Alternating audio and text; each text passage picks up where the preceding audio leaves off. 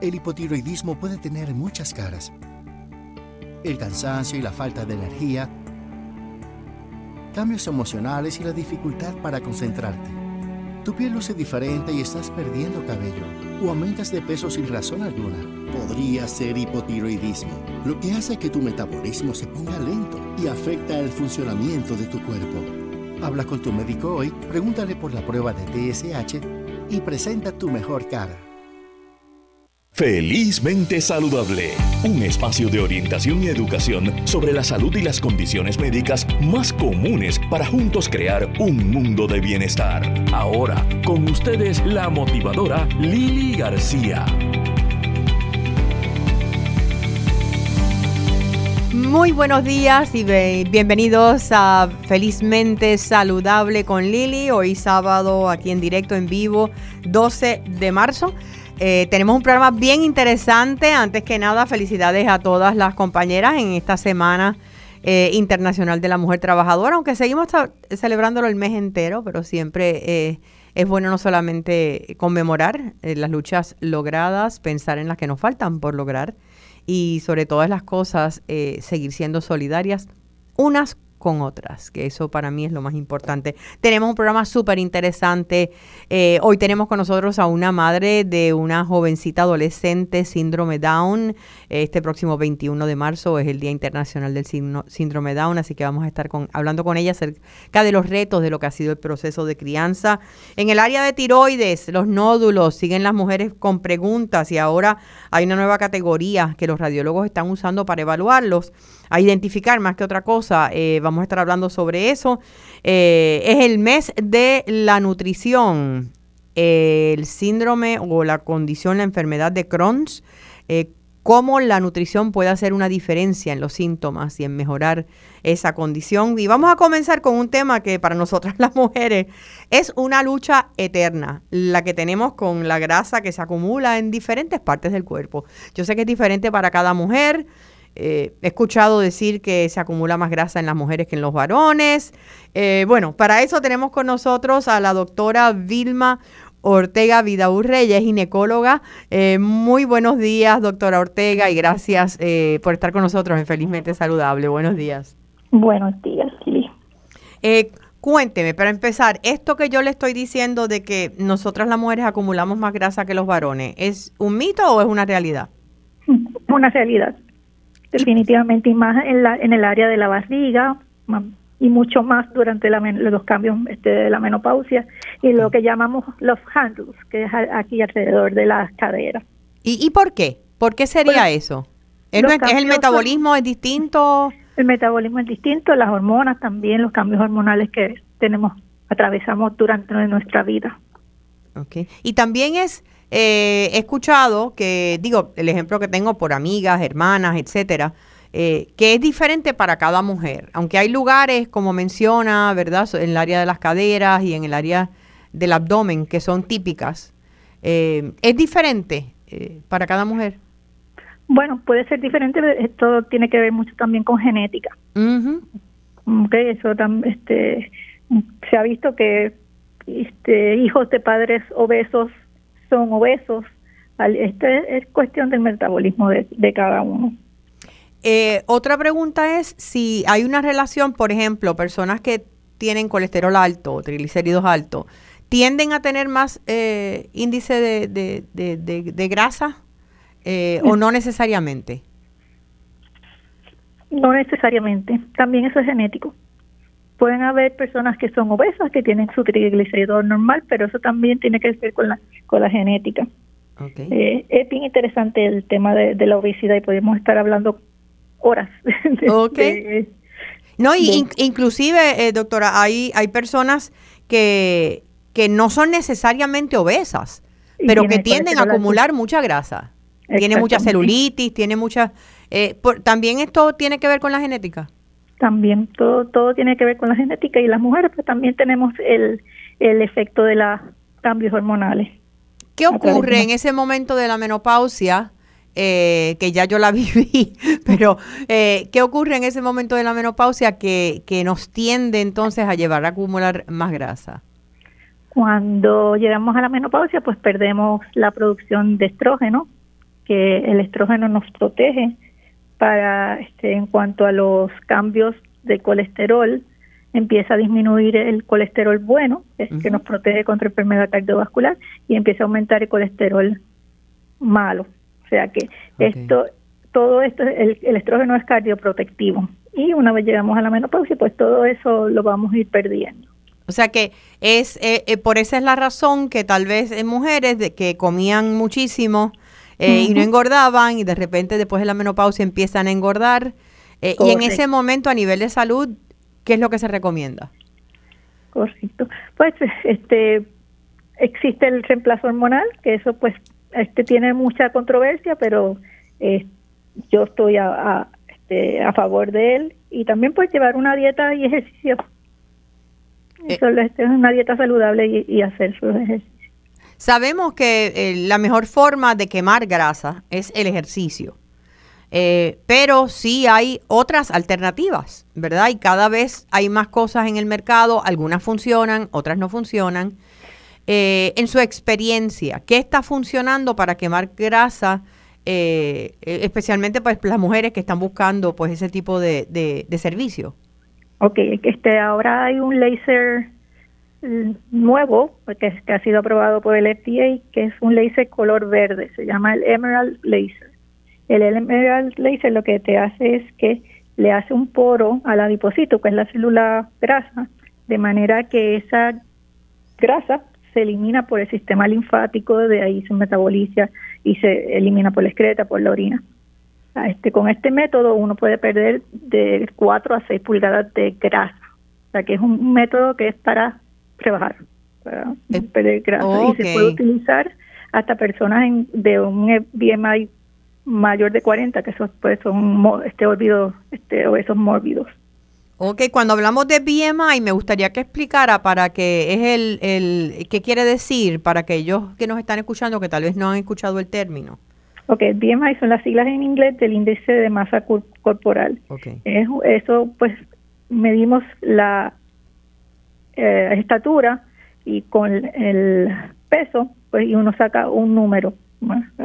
El BMI más de 30, pues, se considera obesidad. Okay.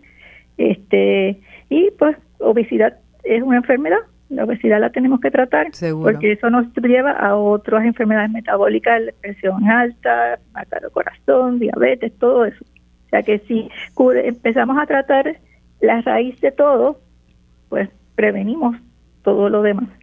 todo lo demás. En el caso del índice de, masa corporal, esto varía obviamente de acuerdo a, la altura de la persona, ¿verdad? a la altura y el peso. Por ejemplo, una persona de que mide 5'4 más o menos y pesa 180 libras, pues tiene un BMI de 30, que eso quiere decir que está obeso. Que está obeso. O sea, que se saca a base de la... De la de la estatura y su peso. De la estatura y el peso. Y este eh, láser esmeralda tiene un nombre tan lindo. el color verde es por el tipo de, de, vibración, ¿verdad? Que está eh, trabajando en el cuerpo por el tipo de láser, del color láser, es, el color verde y es depende de cuán invasivo en la, este, cuánto más, este, la profundidad que alcanza. Dependiendo de los colores, los diferentes láser, pues la profundidad cambia. Y, y, este, y en este caso estamos hablando de una profundidad mayor a la que había eh, anteriormente, ¿verdad? Porque creo que había otras técnicas similares. Sí, lo que pasa es que las otras técnicas este, van hacia la, piel mayormente, eso es lo que aumenta el colágeno y, lo que más ayuda es en cuanto a la celulitis, a lo mejor la, lo laxo de la piel, pero en sí lo único que hasta ahora hay disponible fuera de la que pues, elimina todas las células grasas, pues es este laser. Eh, y este laser ayuda eh, porque hay personas que aún haciendo ejercicio, eh, me imagino, ¿verdad? Que eh, como médico, pues no sustituye una cosa por la otra. El ejercicio es necesario como quiera, pero hay personas que hacen ejercicio y aún así sí, eh, el, nivel de grasa como que no baja mucho. Exacto, esos son los puntos problemáticos, como dicen, que pues esto pues te lo ponen el, te, lo ponemos en, todas las áreas, en los brazos, en la barriga, en los love handles y pues eso te ayuda a eliminar esa grasa, pues obviamente si le añadimos dieta y ejercicio, pues, vamos a ver un efecto más Claro, más rápido y más considerable, ¿verdad? Exactamente. Eh, eh, en términos de tiempo, eh, este tipo de tratamiento ¿Cuánto toma en ver un cambio una persona? Eh, se ha visto que en ocho sesiones, que son más o menos es como dos semanas, pues te cogimos tres semanas, tres sesiones en la semana, eh, uno puede rebajar hasta seis pulgadas de grasa. Wow, eso es mucho. Eso es mucho.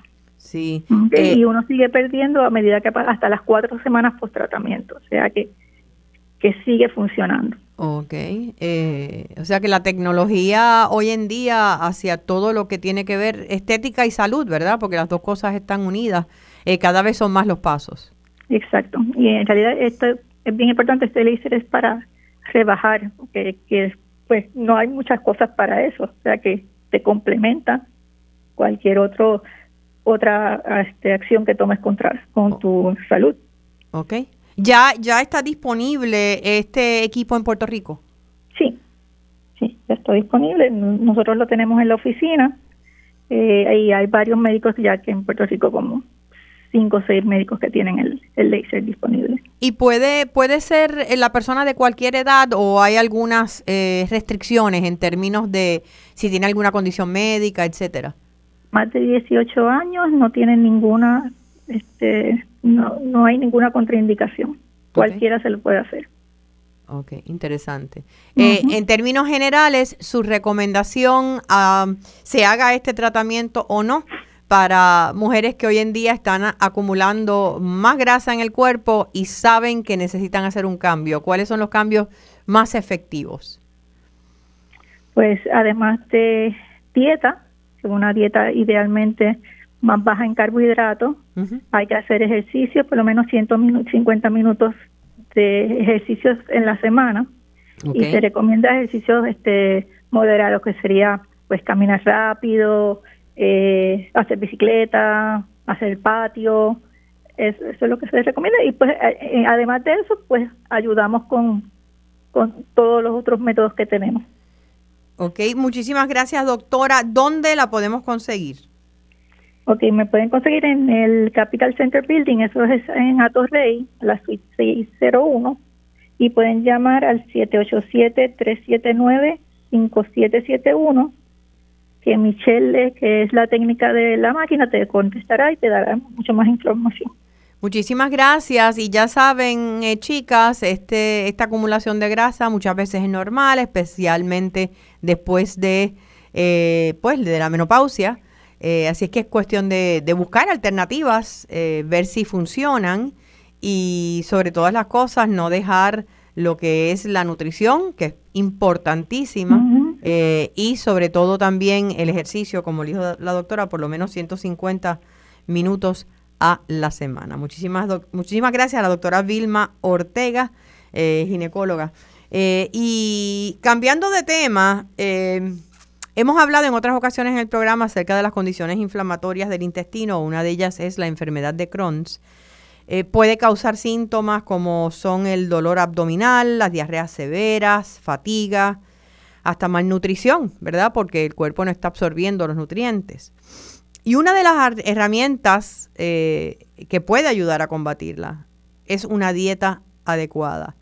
Así es que aprovechando también que marzo es el mes de la nutrición, tenemos con nosotros a la nutricionista dietista María del Carmen Quintana. María del Carmen, muy buenos días y gracias por estar con nosotros en Felizmente Saludable. Buen día, buen día, gracias a ti por la invitación. Eh, y en, en, este caso me parece bien relevante que, María del Carmen es una de varias nutricionistas dietistas que están participando eh, en un estudio clínico, ¿verdad? Acerca de la, de la, del impacto que tiene la nutrición. Eh, ¿Es en Crohn's o es en ambas, en Crohn's y la colitis ulcerosa también? Bueno, en el caso de Puerto Rico solamente vamos a hacer el proyecto con pacientes de Crohn's. Ok. Eh, este es un proyecto que ya eh, lo realizaron ya en la Universidad de UMass y allá pues tuvieron buenos resultados, pero ellos utilizaron los dos pacientes de Crohn's y pacientes de colitis ulcerosa. Ok. Pero, sabemos que las dietas en Estados Unidos, ¿verdad? En la Universidad de en, en, University of Massachusetts, que es que hicieron ese estudio, pues lo que usan es la dieta de ellos.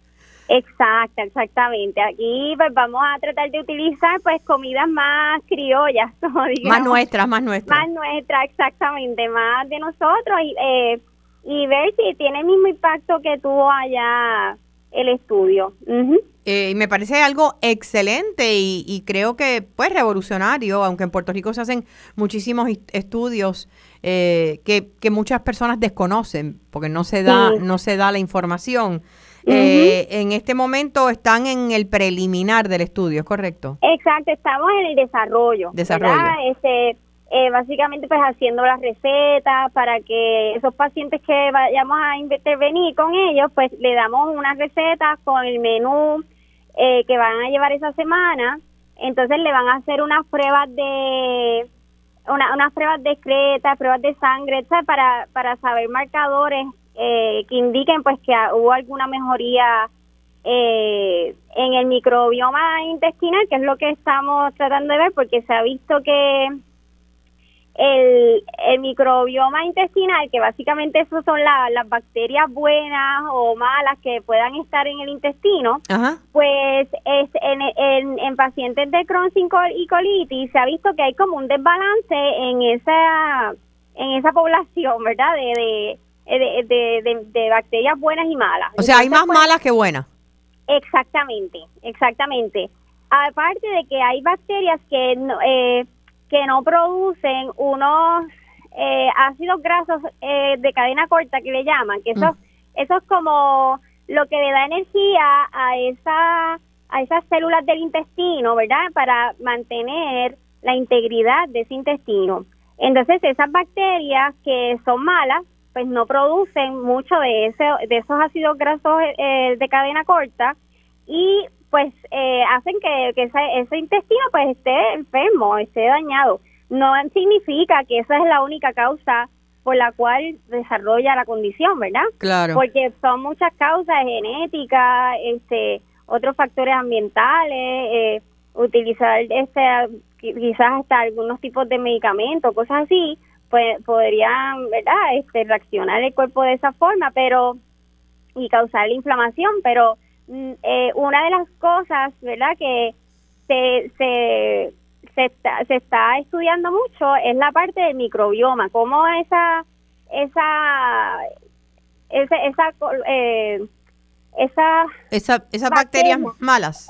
exacto, exacto, cómo se desarrollan ahí y cómo eso podría entonces ayudar a que baje esa inflamación y mantener el paciente por lo menos con muchos menos síntomas que los que está probablemente eh, experimentando en un momento determinado. Y eso y, la diferencia la puede hacer, digo, aparte del medicamento que esté tomando el paciente, por supuesto, eh, y su estilo de vida y tiene que ver mucho con la nutrición.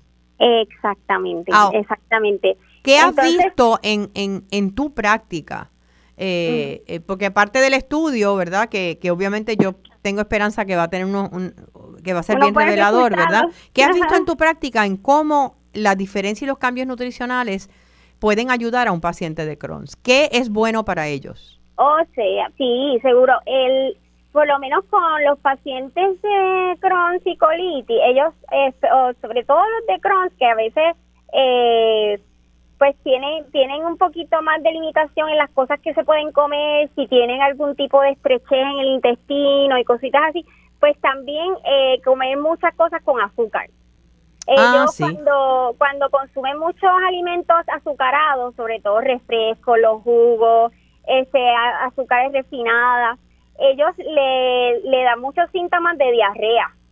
Entonces, pues, el, eh, pues al tratar de reducir esos síntomas, pues hay varias, varias como, como digamos, como dietas o modalidades que se le pueden eh, adaptar, ¿verdad? En ese momento para reducir esa, esos síntomas. O sea que estamos, pues, estamos hablando de, lo primero es bajar eh, los niveles de azúcar en, la, en los alimentos.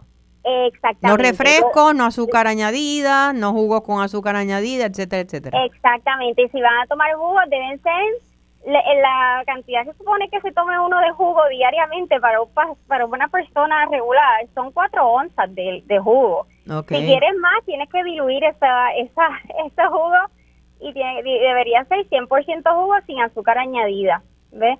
Eh, y entonces todo eso también va a estar, eh, va a ser una dieta individualizada, porque también, pues hay, hay pacientes que yo tengo que toman que toman leche y no les pasa nada, o sea, no sienten síntomas ni nada, pero tengo otros pacientes que toman leche y tienen y padecen de muchos síntomas. Fíjate, eso te iba a preguntar que los lácteos eh, muchas veces las personas que padecen de inflamaciones, eh, ¿verdad? gastrointestinales, pero me dice que es individualizado.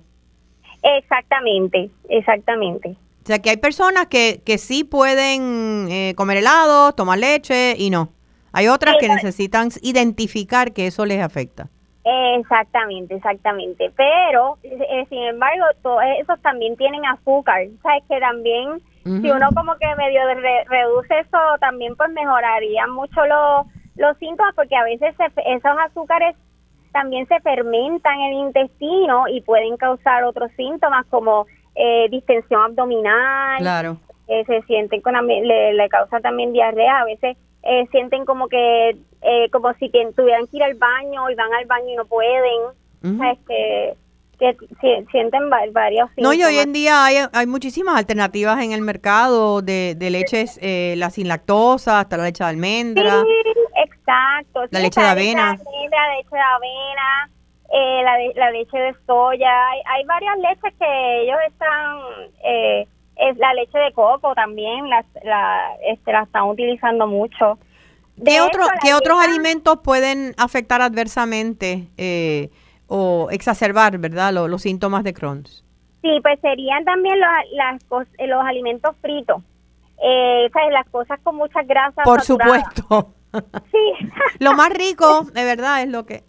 Exactamente. Lo, la, las comidas de establecimientos de comida rápida, que tienen muchas grasas trans, este, tienen también eh, muchos preservativos y aditivos que causan inflamación. Entonces, si nosotros estamos, los médicos le están dando el medicamento para reducir esa inflamación y por otro lado nosotros le, le, los, pacientes siguen consumiendo este alimentos procesados eh, que, que están que cuando usted lee la etiqueta tiene un montón de ingredientes que uno no puede ni leer ni, ni entender cómo se cómo, cómo, se lee ese ingrediente, pues eh, pues ya sabemos que, que no, pues que no exactamente.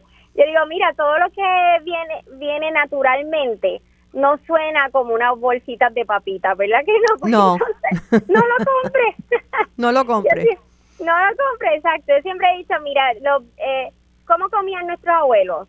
Pues mira, ellos sí comían mucha arroz y habichuela, pero ellos, ellos trabajaban en el campo, así que ellos necesitaban esa energía de arroz y de la habichuela.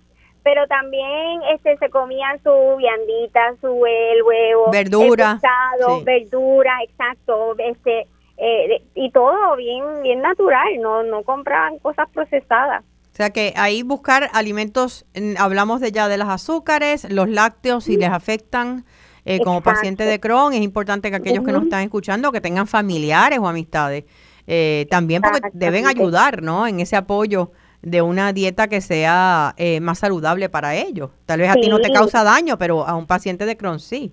Exactamente, exactamente. Sí, no, y, son alimentos que toda la familia debe estar comiendo. O sea, no, no es como que porque él tenga Crohn, vamos ahora a hacerle una dieta solamente para él, porque no, la idea es que todo el mundo coma saludable en la casa. Eh, me pasa a veces con los, con los pacientes que son eh, como adolescentes, que a lo mejor están un poquito sobrepeso y los papás quieren que el nene baje de peso, pero cuando uno viene a ver es como que el niño no va a comprar eh, los fast food, el niño no va al supermercado, pues deje de comprarle esas cosas al nene, porque entonces si no las tiene en la casa no las va a consumir, ¿ves? Entonces, pues, esto es algo como un plan para toda la familia. Sí. Que, que sí, para que se puedan este, todos adaptar y no ver como si eso fuera eh, una condición y ahora estás castigado porque no puedes comer eh, nada de esto.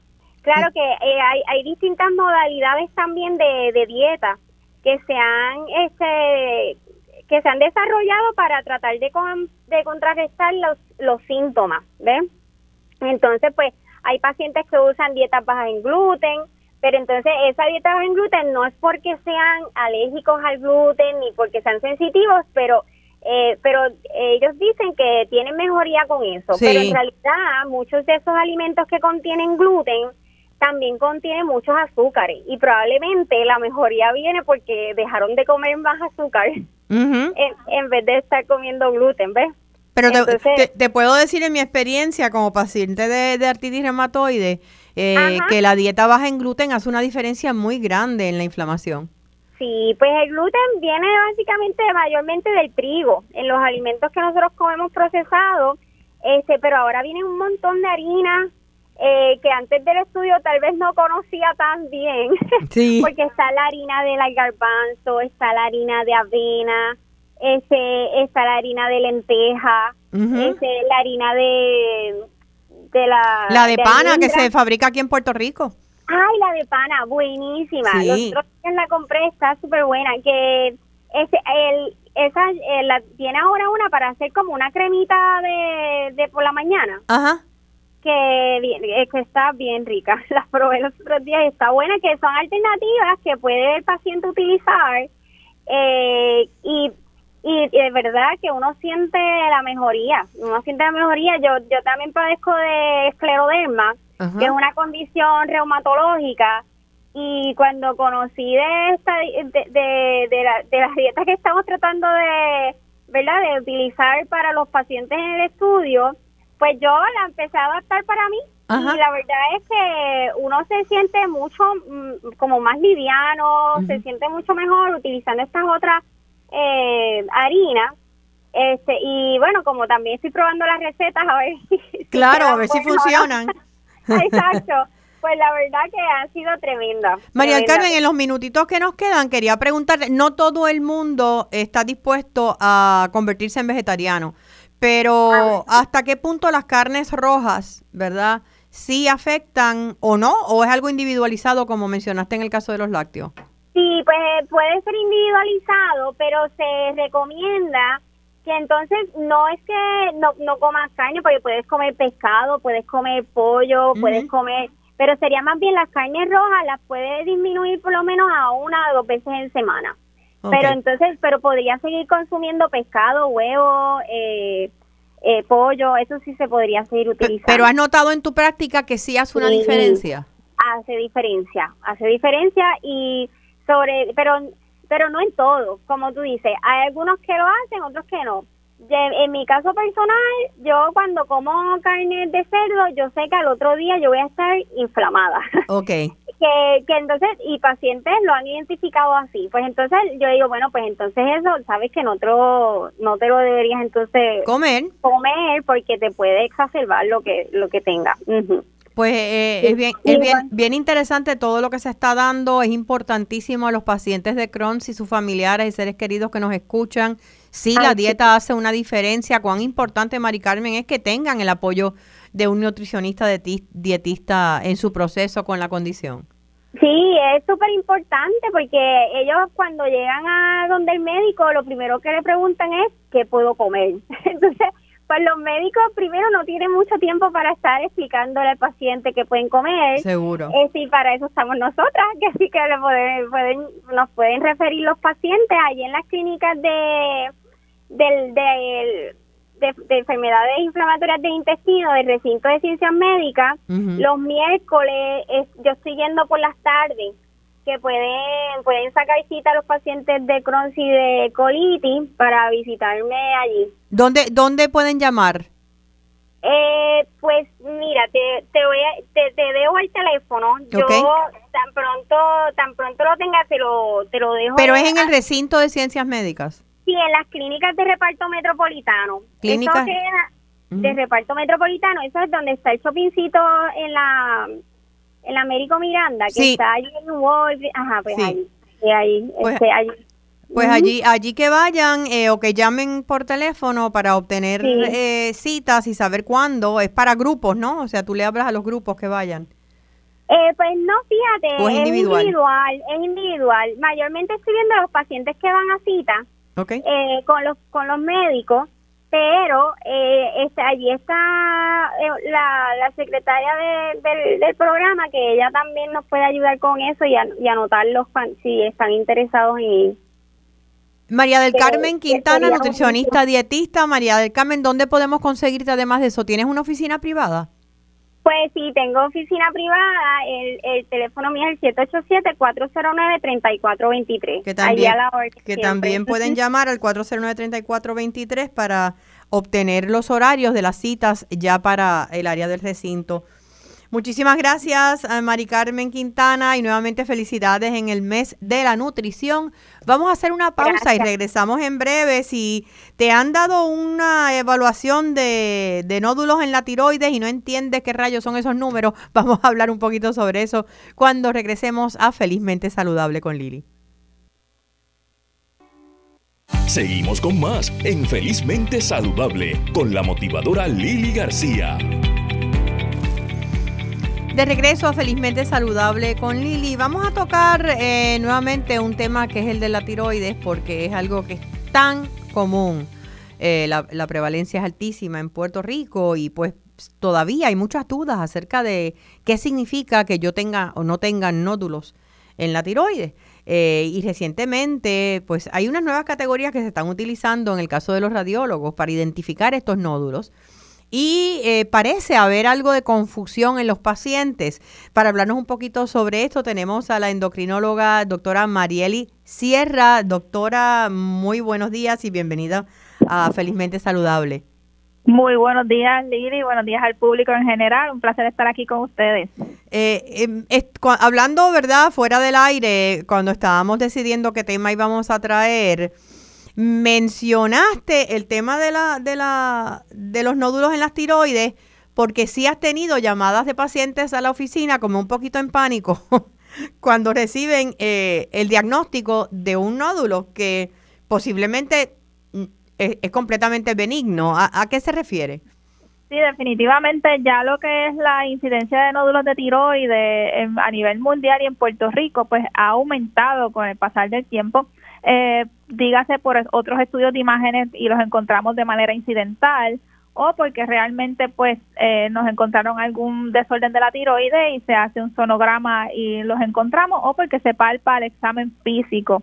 Realmente los nódulos de tiroides pues sí tienen una evaluación y unos criterios para poderle dar un seguimiento pero sí ha aumentado bastante lo que es el diagnóstico de los nódulos de tiroides, así que pues sería, eh, obviamente sería bueno educar al público de, de qué cositas tenemos de tener en mente y cuáles son los riesgos reales que estos nódulos nos pueden presentar y cómo manejarlos. Y, obviamente y en realidad la mayor, la, la mayor parte de ellos tienden a ser inofensivos. Exactamente, los nódulos de tiroides la gran mayoría tienden a ser benignos eh, y pues no todos son palpables. Los, los nódulos de tiroides cuando uno los consigue definitivamente la pregunta inicial es ¿será cáncer o no? Porque eso es lo que queremos investigar pero la gran mayoría tienden a ser benignos. Eh, los riesgos para que un nódulo de tiroides sea cáncer, y, sea cáncer, pues definitivamente la persona debe cumplir con unos criterios o sus características sonográficas es bien importante. También historial familiar, el tamaño de, del nódulo de tiroides y pues la edad del paciente, aparte de otros pues factores modificables como el cigarrillo, terapia de radiación al área de cabeza o cuello, pues son ciertos factores de riesgo que nos pueden entonces aumentar la incidencia de cáncer de tiroides, pero eh, definitivamente la gran mayoría tienden a ser benignos. Ahora mismo, ¿cuál es la situación con esta nueva categoría que están utilizando los radiólogos para, para identificarlo? Sí, realmente los radiólogos, pues, eh, pues en lo que es la, la Asociación de Radiología, establecieron una nueva categoría para clasificación de nódulos de tiroides, la cual nos está ayudando también a poderle aumentar criterios o quizás descartar eh, criterios o de lo que sería la biopsia por aspiración aguja, con, aguja, con aguja fina. Ellos pues nos han dado ciertas categorías que se llama el TIRAD, eh, sería C-I-R-A-D-S, que nos los van clasificando dentro de lo que es el TIRAT número 1 hasta el TIRAT número 5, y de acuerdo a las características del nódulo, dígase tamaño, calcificaciones, cómo se ven sus bordes, cómo este se ve en general, ellos le van poniendo su clasificación. Importante saber que no necesariamente porque tenga un nódulo en el sonograma descrito como un TR2 o TR4 significa que el nódulo pues realmente es maligno o eh, porque no salió número uno, significa que el nódulo es malo. Cuando decimos, por ejemplo, que tiene una categoría 5, significa un nódulo sospechoso por cómo se ve, pero este nódulo cumple criterio para biopsia por aguja fina si mide más de un centímetro y entonces pues ahí entonces no necesariamente todos los nódulos pasan a categoría o a criterio de hacerse una biopsia. Claro, puedo, entender, sin embargo, eh, cómo a, cuando alguien recibe tal vez el, ¿verdad? el reporte del, del, del, estudio, eh, ve un número 5 y entra en pánico. Exacto, sí, nos asustamos eh, porque es un número más alto, pero que realmente vamos vamos a, a, tomar a tomar la calma vamos a sacar nuestra cita con nuestros médicos pertinentes, puede ser nuestro médico de cabecera, dirigirnos al endocrinólogo y entonces discutir los hallazgos del sonograma, establecer los factores de riesgo de esta persona o quizás es un nódulo que ya previamente ha tenido una biopsia y es un nódulo que está negativo. Así que realmente pues la categoría nos ayuda muchísimo para nosotros poder establecer más riesgo o factores de riesgo de estos nódulos, pero que realmente los pacientes este, tomen la calma cuando vean estos números porque quizás el nódulo a pesar de que tiene un número 3 no necesariamente cumple criterio para la biopsia. Eh, en el caso de, ¿podemos saber un porcentaje de los nódulos que se diagnostican que llegan hasta una biopsia? Realmente la, hay un porcentaje como tal, estamos hablando de un 20 hasta casi un 55% de los nódulos que están llegando a criterio de biopsia.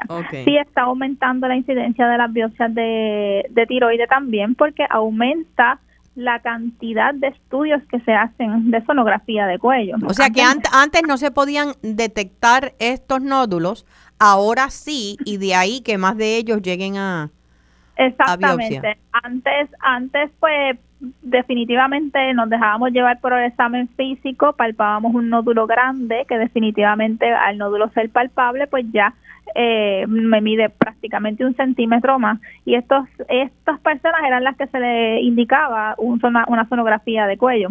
Hoy día pues las sonografías de cuello o quizás este estudios de imágenes de otra índole, CT scan para lo que sería cualquier otra condición médica, me detectan un nódulo de tiroides y entonces podemos de manera incidental o simplemente manera de rutina encontrarlo.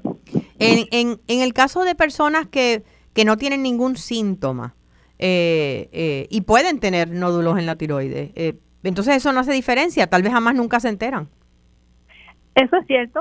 muchas veces hay personas que se les detecta de manera incidental, como mencioné anteriormente. Me tuve un dolor en el cuello, quizás tengo un problema de las cervicales y me hicieron un CT scan para poder ver hasta qué punto tengo mi complicación y de momento me ponen un hallazgo incidental con un nódulo de tiroides que probablemente tiene un tamaño significativo y quizás me cumpla criterio para biopsia de aguja fina y si no es porque me hacen ese CT scan, pues definitivamente nunca me entero que lo tengo ahí. Eso puede ocurrir. Pudiese ocurrir. En el caso de la tiroides, no es necesario eh, eh, como en otras pruebas de cernimiento que sabemos, como la mamografía, ¿verdad? El Papa Nicolau, eh, que son pruebas que, que debemos hacernos, eh, en el caso del hombre, pues la prueba de la próstata, regularmente no es necesario.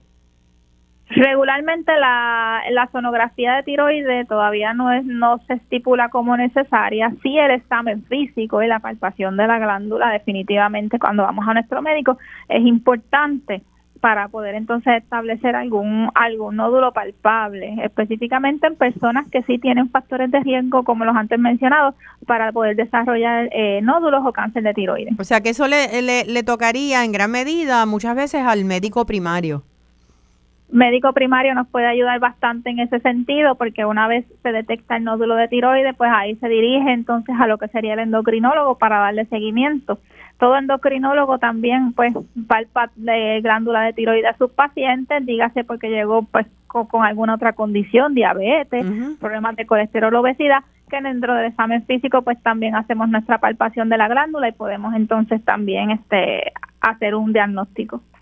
Eh, doctora, tomando en cuenta eh, que estamos en verdad en el mes de, conmemoración de, la mujer, mes de marzo, eh, no sé si es mi percepción, pero últimamente me encuentro, por lo menos en Puerto Rico, cada día más mujeres endocrinólogas. ¿Es cierto? Bueno, realmente estamos casi 50-50, pero sí, este, somos muchas mujeres endocrinólogas en, Puerto Rico e inclusive también a lo que sería a nivel de Estados Unidos hay muchas eh, endocrinólogas. ¿Hay una razón para eso? Pues realmente no, realmente no. Eh, sinceramente es una pregunta bastante importante y curiosa. Yo también me la he hecho, pero realmente no hay una razón específica porque eh, hay un porcentaje un poquito más alto de mujeres endocrinólogas que de hombres. Entiendo más bien que quizás el interés de lo que es todo lo hormonal y todo este tipo de, de cosas aspectos tener algo que ver. En su caso en particular, ¿por qué la endocrinología? Pues realmente a mí me gusta mucho todo lo que es bioquímico y este aspecto molecular y biomolecular es bien importante en todo lo que es la endocrinología, porque endocrinología se basa de hormonas y todo lo que es un mecanismo de mensajería independiente que es importante para poder este mantener la vida en el cuerpo humano, más allá del sistema circulatorio, etcétera. So que realmente desde que comencé a, a tener un interés en lo que era ciencia, básicamente siempre me dirigía a lo que era endocrinología. Actually, realmente la primera vez que yo vi una endocrinóloga fue un endocrinólogo pediátrico visitándola junto con mi hermana y mi mamá. Yo tenía 12 años porque a mi hermana le daban eh, hipoglicemia. Y yo vi a endocrinóloga pediátrica y desde los 12 años yo le dije a mi mamá que iba a ser endocrinóloga. Ah, o sea, esto viene desde niña. Desde niña, sí. Qué maravilloso que ha podido lograr eh, tus sueños. Eh, la doctora María Sierra, endocrinóloga. Eh, doctora, ¿dónde la podemos conseguir? Yo estoy en la avenida Dómenes 382 al 787-945-7797. Muchísimas gracias. Eh, eh, gracias por aclararnos todo este tema de los nódulos de tiroides que sigue creando mucha duda, ¿verdad?, en, en las mujeres. Eh, y vamos nuevamente cambiando de tema, pues el próximo 21 de marzo es el Día Internacional del Síndrome Down. sabemos y vemos cómo las oportunidades para los jóvenes eh, y adultos de síndrome Down cada día son más prometedoras. Eh, ahora, ¿cómo ha sido criar una niña síndrome Down? Eh, tenemos con nosotros como invitada, estamos conectándonos ahora, ¿verdad? Con Jenny de Jesús. Jenny es madre de, de la joven Alondra Paola, de 18 años síndrome Down. Ella todavía está estudiando. Estamos viendo muchísimos jóvenes y jovencitas síndrome Down eh, insertándose dentro del mundo del trabajo.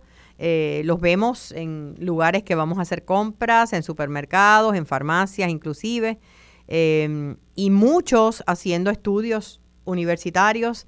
Eh, depende obviamente de su funcionalidad, pero la verdad es que el futuro es es prometedor para muchos de ellos, mucho más de lo que lo era, antes. Eh, Jenny, estás con nosotros. Muy buenos días y bienvenida Felizmente Saludable. Buenos días, aquí estamos, presentes, aquí estamos. ¿Qué edad tiene Alondra ahora, ahora mismo? Alondra tiene 18 años. 18 años, ¿está estudiando todavía? Sí, está estudiando todavía, sí, correcto. ¿En qué grado está? Ya está ya en cuarto año. Ya está en cuarto año, se gradúa este año. Este año. ¿Está en, un instituto especializado? ¿Está en una corriente regular? Bueno, está en una corriente regular, pero de, eh, educación especial en la escuela la Luis Pales Mato, La Esperanza. ¿Y cómo, cómo tú la ves? La veo pues bien, gracias a Dios, ¿verdad? Dios me ha dado mucha oportunidad con ella, ¿verdad? Muchas bendiciones. Es una niña, pues claro, no habla mucho, pero en otras cosas pues es bien dependiente. La parte verbal es la parte más afectada en el caso de, Alondra. Sí, correcto. Eh, yo no me puedo ni imaginar, pero quiero que nos remontemos a ese momento cuando tú pues supiste que, esa niña que acababas de, dar a luz era una niña síndrome Down, no sé si lo sabías antes, si lo supiste en el momento. Eh, y, te lo quiero preguntar, eh, Jenny, porque sé que tal vez hay muchas madres y familias que están recibiendo niños síndrome Down en el seno de sus hogares en estos momentos y tal vez están bien confundidos y preocupados acerca del futuro. ¿Cómo fue ese momento para ti? Bueno, para mí fue bien fuerte, pero eh, no, no me lo esperaba. Este, nunca se identificó que venía con síndrome de Down. Cuando el doctor me dice, mira, tiene, eh, tiene características de niña de síndrome de Down, pero hasta que no hacemos una prueba que ellos hacen para ver si la niña tenía pues, síndrome de Down, pues correctamente tenía síndrome de Down. Le pedí mucho a mi Dios, ¿verdad? En aquel cuarto que no me quedé solita, lo único que hacía era llorar y darle gracias a Dios que me la diera con mucha salud, que me ayudara, que no me dejara sola. Y pues, gracias a Él, ¿verdad? Porque tengo que darle muchas gracias a Dios. Eh, él me dijo que yo no iba a estar sola. Y, y en ese momento tu fe fue tu fortaleza. No, mi fue mi bendición. Fue una experiencia bien linda que yo tuve en el cuarto con Dios.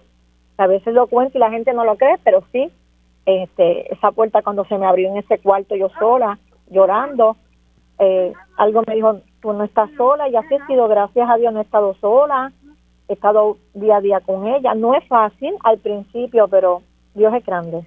Tú obviamente pues no conocías mucho, me imagino, como, como muchos madres y padres, ¿verdad? Eh, no conocías mucho acerca del síndrome Down. Eh, la Fundación Síndrome Down te ayudó, buscaste grupos de apoyo. ¿Cómo, cómo, cómo te empapaste del tema? Pues sí, eh, rápido que me notificaron que la niña tenía síndrome Down, fui a la fundación a cual me apoyó la Fundación Síndrome Down de Puerto Rico. Allí me orientaron, me dijeron todos los procedimientos, todas las terapias que le había que darle, porque son varias terapias, tanto como motoras, tanto del habla, hay físicas también, y allí pues me dieron toda la ayuda que en ese momento yo necesitaba tan grande, porque para mí era una, una experiencia bien fuerte y ahí ellos me fuimos paso a paso y así fue paso a paso terapia. Allá había una gran terapista, Carmen Abril, eso es maravilloso. Sí. Fue que le dio las terapias a Londra, hoy en día pues a Londra se sienta, porque es un procedimiento para que ellos se sienten, para que ellos se puedan parar de poquito a poquito, como dice uno. Ah, hay mucho, obviamente pues hay diferentes niveles dentro del síndrome Down, hay niños que son mucho más funcionales que otros, hay, hay algunos que hablan un montón, en el caso de Alondra, pues la parte del habla está más limitada. Eh, pero, ¿dónde tú has visto el progreso mayor de ella? El progreso mayor en, la, en, el motor. Ok. ¿Ella camina camina bien? ¿Camina sola? Sí, ella camina sola, ella bebe agua, come sola, ella hace todo sola, pero en el habla. Ahí es un poquito más dificultad de ella. Hay algunos niños síndrome Down, Jenny, que, que, su condición está relacionada a otras condiciones médicas también. Eh, en este caso de Alondra, eh, eh, ¿cómo está su salud en términos generales? Bueno, cuando nació, nació con una fídula en el corazoncito, gracias a Dios que ya eso selló, pero sí tiene, tiene tiroides. Ok. ¿Tiene condición de tiroides? ¿Está medicada? Sí, está medicada, está tomando una pastilla, sí, ella toma todos los días una pastillita, todos los días. Eh, pero tiene la tiroides, no se la han removido. Sí, no, la tiene. La, tiene, pero ya está controlada. Sí, está controlada. Eh, todos los padres de niños eh, adolescentes tienen pues grandes retos, ¿verdad? Ella es una adolescente especial. ¿Ha habido más retos ahora que ha llegado a esa edad de la adolescencia? Ah, dígame, ¿no escucha eso ahí? No, que si ha habido más retos ahora en la crianza, independientemente de ser síndrome Down o no, todos los padres tienen nuevos retos con la llegada de la adolescencia. sí, ahí viene la adolescente, más cuando es niña, que por su primera vez uno trae en sus en sus menstruaciones, varias cosas. Por ser niña hay que la más, uno tiene que estar pendiente. Wow, ¿qué le puedo decir? Ella entiende cuando tú le explicas las cosas, puede entenderlo. Sí algunas cosas cuando están creciendo, que ya van el desarrollo de ser de joven, más con más edad, ya todo como todo vaya todo va creciendo y uno más se preocupa más, está más pendiente como mamá, porque imagínense, hay que estar pendiente a todo. ¿Es coqueta? ¿Es coqueta? No, no, es una niña tranquila, no. Ella, ella todo depende de mí. Yo, si yo, la, yo soy la que le pongo la ropa, yo soy la que le escojo la ropa, y no, no. Eh, ella todavía no, e, ella la podría escoger o es que, eh, que, o es que no lo hace o prefiere que tú lo hagas. Sí, ser, no, que yo lo haga, pero es cariñosa, es una niña bien cariñosa. Yo una vez leí que decía, algo que decía que me pareció hermoso, eh, que los niños síndrome Down vinieron a este planeta a enseñarnos a amar. Sí, y eso es verdad. Es, yo siempre he dicho eso es verdad y aprender a tolerar muchas cosas, ay, a bregar con ellos, y eso es verdad. Es como siempre dicho, papá, Dios dice que hay niños especiales a padres especiales, y eso es correcto. A mí me ha enseñado mucho mi hija, y de verdad que la amo. ¿Y qué has aprendido sobre ti eh, a raíz de todo esto que tal vez no te imaginabas hace 18 años? Wow. Muchas cosas. A tener tolerancia, a tener paz, tranquilidad, a comprender muchas cosas. Ay, la vida más tranquila. Okay. ¿Qué, espera, ¿Qué esperas de, de, de, Alondra? Estaba comentando hace un ratito, ¿verdad? Que, que vemos a muchos niños síndrome Down, digo, perdón, jóvenes, adolescentes y adultos, trabajando en lugares, siendo eh, mucho más independientes que lo que jamás hubiese imaginado. Eh, ¿Crees que la puedes ver así? Sí, yo espero y, y, en esa meta vamos y ahí vamos. Quisiera que ella pues trabajara, fuera más dependiente, porque si el día, en el día de hoy día yo llego a faltar, que ella no tenga que depender de nadie, que ella sepa hacer sus cosas. Esa es mi meta. Esa es tu meta. Y, y ojalá sea así, de verdad que sí. Eh, ¿Qué tú le dirías, eh, Jenny, a, a, una madre, una abuela, una tía, una familia que en estos momentos está empezando en la crianza de un niño, una niña, el síndrome Down? Mucho apoyo familiar, tanto como padre, tanto como abuela, tanto como tía. Toda la familia de, esos niños tiene mucho apoyo a esa mamá porque lo va a necesitar. Que se una a la familia. Sí. Y que busquen ayuda, obviamente, para, para mientras más conozcas sobre la condición y sobre las oportunidades, pues más eh, eh, eh, más bien le puedes hacer ese niño o esa niña. Correcto, sí. Así es así. Muchísimas gracias, Jenny. Un abrazo a ti y a Londra. mucha salud para ambas y mucho futuro lindo y prosperidad para ustedes. Y gracias a usted por su oportunidad y muchas bendiciones a ustedes también. gracias, gracias. Como ven, sí, puede ser una bendición o no, es lo que tú decidas. en este caso, eh, es un golpe duro, ¿verdad? El que llegue un niño o niña especial a tu vida. Eh, pero pues hay un orden divino para todo y uno nunca sabe. Y en estos minutitos que nos quedan, quisiera, eh, en términos generales, en esta semana, ¿verdad?, de la, de la mujer que estamos concluyendo, recordarles que no tenemos que ser supermujeres, podemos ser mujeres super. la supermujer no tiene vida, la supermujer quiere ser 100% hija, 100% hermana, 100% amiga, 100% esposa, 100% profesional y no hay cuerpo que aguante eso. Así es que, ¿qué podemos hacer al respecto? Eh, y es algo que es universal en la charla que, que tuve esta semana por, ser, por la Semana Internacional de la Mujer a los diferentes grupos. Todas las mujeres coincidíamos en que, número uno, Muchas veces decimos que sí cuando queremos decir que no. Así es que yo creo que es una forma de empezar a disciplinarnos, comenzar a, cuando no podemos, no podemos. Decir que no, eh, cuando tenemos que decir que no, y las personas que se molesten porque digamos que no, es porque no nos quieren bien. Porque la persona que te quiere bien, la persona que te conoce, eh, la persona que reconoce pues que tú eres alguien generoso, que cooperas, que colabora, si tú en un momento dado no puedes y le dices, mira, yo no puedo, la semana que viene tal vez o el mes que viene tal vez, lo va a entender perfectamente. La persona que no lo entiende es, la pregunta es, eh, ¿de verdad necesito yo a esa persona en mi vida? Lo segundo es aprender a delegar. Es, es casi un mantra de las mujeres. No, yo no delego porque nadie lo va a hacer como yo. Ese, ese es el lema. Se los pregunto, pueden ser cientos de mujeres y todas me dicen lo mismo. Nadie lo va a hacer como yo o nadie lo va a hacer cuando yo quiero que lo hagan. Y es cierto. Es muy posible que nadie lo va a hacer como tú, pero lo van a hacer. Y al tú delegar en otros y al tú pedir ayuda a otros, estás comenzando a hacer un ejercicio en humildad, en soltar y en permitir que otros que tal vez no lo van a hacer como tú, pero lo pueden hacer tan bien o mejor, aprendan a hacer las cosas. Y de esa forma estás haciendo que otros también se sientan que son parte de esa comunidad en la cual viven. Y me refiero a la pareja, me refiero a los hijos eh, y a familiares que pueden ayudar y que a veces no pedimos ayuda porque queremos probarle a los demás que nosotras solas podemos y que no necesitamos a nadie. Y yo todavía no conozco a nadie que no necesite a los demás. Somos seres sociales. Eh, todo lo que tenemos puesto lo hizo otra persona. Eh, nuestra educación nos las dieron, nos las dio otras personas. Somos quienes somos gracias a otras personas. Así que vamos a comenzar por esas dos. Para soltar ese síndrome de la supermujer. Empezar a decir que no cuando tenemos que decir que no.